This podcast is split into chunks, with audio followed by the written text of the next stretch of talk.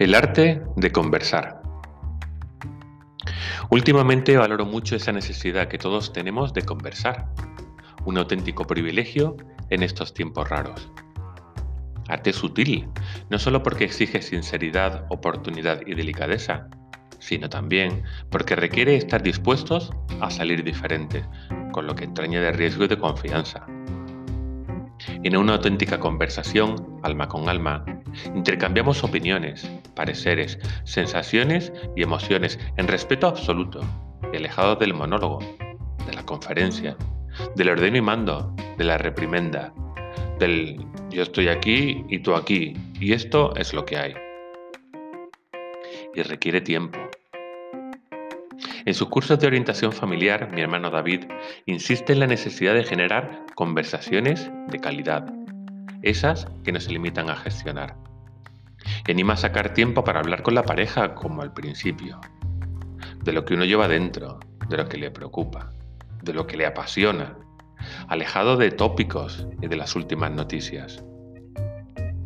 Tiempo para conversar, de tú a tú, en un clima de cordialidad donde todo se puede decir, porque todo se puede escuchar, porque te sientes comprendido y amado. En el diálogo no hay lugar para ofensas. Y requiere silencio, porque no se trata de soltar nuestro rollete, el reto es dialogar, conversar, como hace un buen entrevistador, capaz de seguir el hilo de la respuesta porque escucha en silencio, como Momo, y absorbe lo que le dicen, y de ahí nacen nuevas preguntas, nuevos enfoques. Por eso la conversación es transformadora. Nos cambia y cambia todo.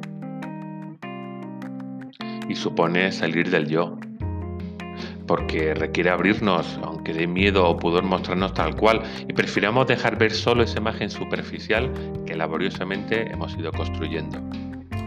Y abrirse al otro sin prejuicio, con finito interés por lo que nos dice, dispuestos a que nos transforme y nos revele eso que jamás hubiéramos pensado, intuido o sentido. Y supone la presencia del otro, porque siendo útiles los medios tecnológicos implica tocar, abrazar, oler, descubrir en la mirada del otro lo que le ocurre, intuir el peso de su alma en su andar cansino. Uno de los motivos que me llevan a escribir, me encanta generar conversaciones, que un aforismo o un microrelato sea la chispa que encienda una hoguera, que ha sugerido, a dónde ha llevado. Uno de los libros que estoy estudiando es Las conversaciones que no tenemos, de Álvarez de Mon. Les sugiero leerlo y después hablamos. Más post en miguelangelcercas.com.